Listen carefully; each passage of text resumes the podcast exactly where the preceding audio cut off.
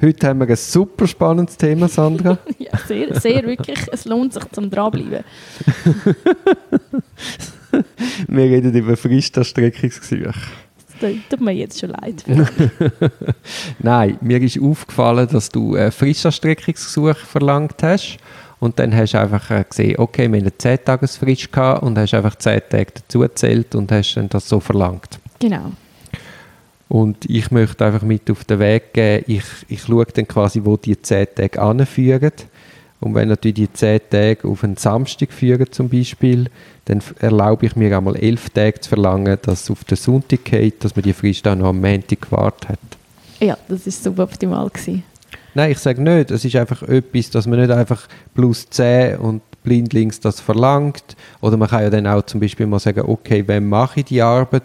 Die ist schon eingeplant in die Agenda und dann 20 Tage verlangt oder 15 Tage verlangt, weil es ja dann langt. Mhm. Also nicht einfach, ich habe keine Zeit, ich mache 10 Tage, ah, ich habe keine Zeit, ich mache 10 Tage. Man muss ja machen und ich empfehle darum, dass man es einplant und entsprechend dann auch so Gesuch stellt.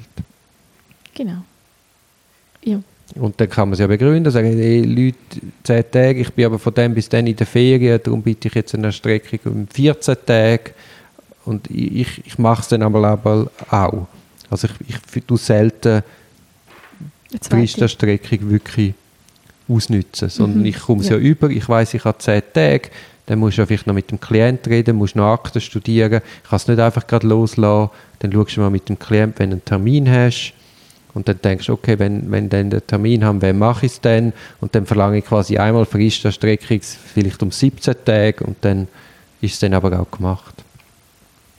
Also ich brauche es dann wirklich als Planungsinstrument und nicht einfach, einfach so routinemäßig 10, 10, 10, bis es nicht mehr geht und dann im letzten Moment machen.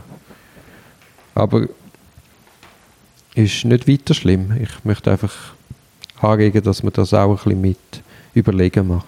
Mhm. Kann ich machen. Jetzt zum Beispiel, wenn ich die nächste Woche anschaue, haben wir jeden Tag ein oder zwei Termine. Ja, ja, es hat jetzt da nicht so viel gebracht, einfach nochmal eine Woche dazu nehmen. Genau, also entweder werden wir jetzt die Fristerstreckung, die wir jetzt bis nächsten Samstag haben, die Woche machen. Und wenn es dann irgendwie nicht geht, weil der Klient nicht kommt oder so.